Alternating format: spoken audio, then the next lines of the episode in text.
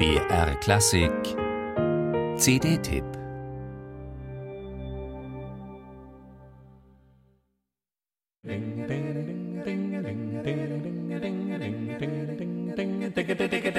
This thing called love, I just can't handle it. This thing. Das Ganze beginnt mit einer kleinen Überraschung.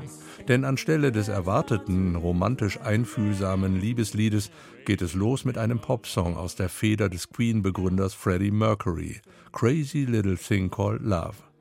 Allerdings in einer eigens arrangierten A cappella-Version des Leipziger Kalmus-Ensembles. Und auch die folgenden Titel machen deutlich, wohin die Reise geht, nämlich hinaus in die Welt, querbeet durch Stile und Genres.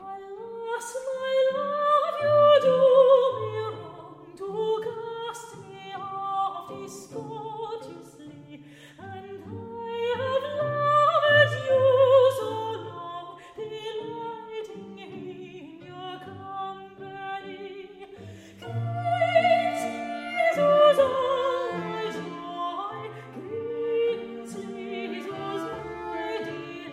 Dorothee Miels und das Salagon Streichquartett sind die Interpreten dieses Arrangements des englischen Traditionals Greensleeves.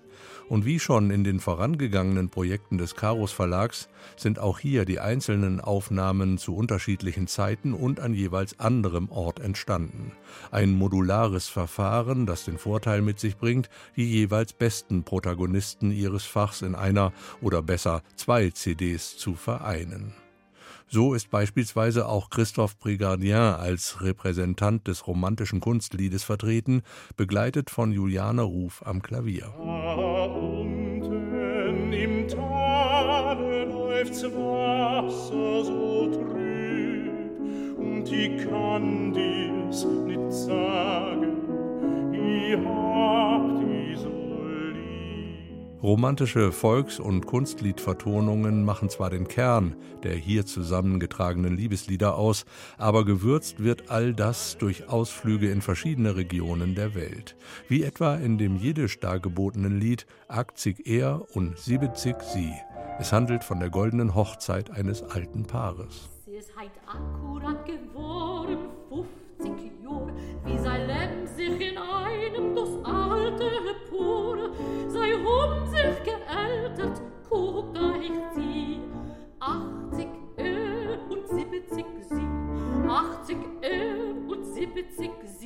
Klezmer, Barock, romantisches Lied, Popsong oder Traditional.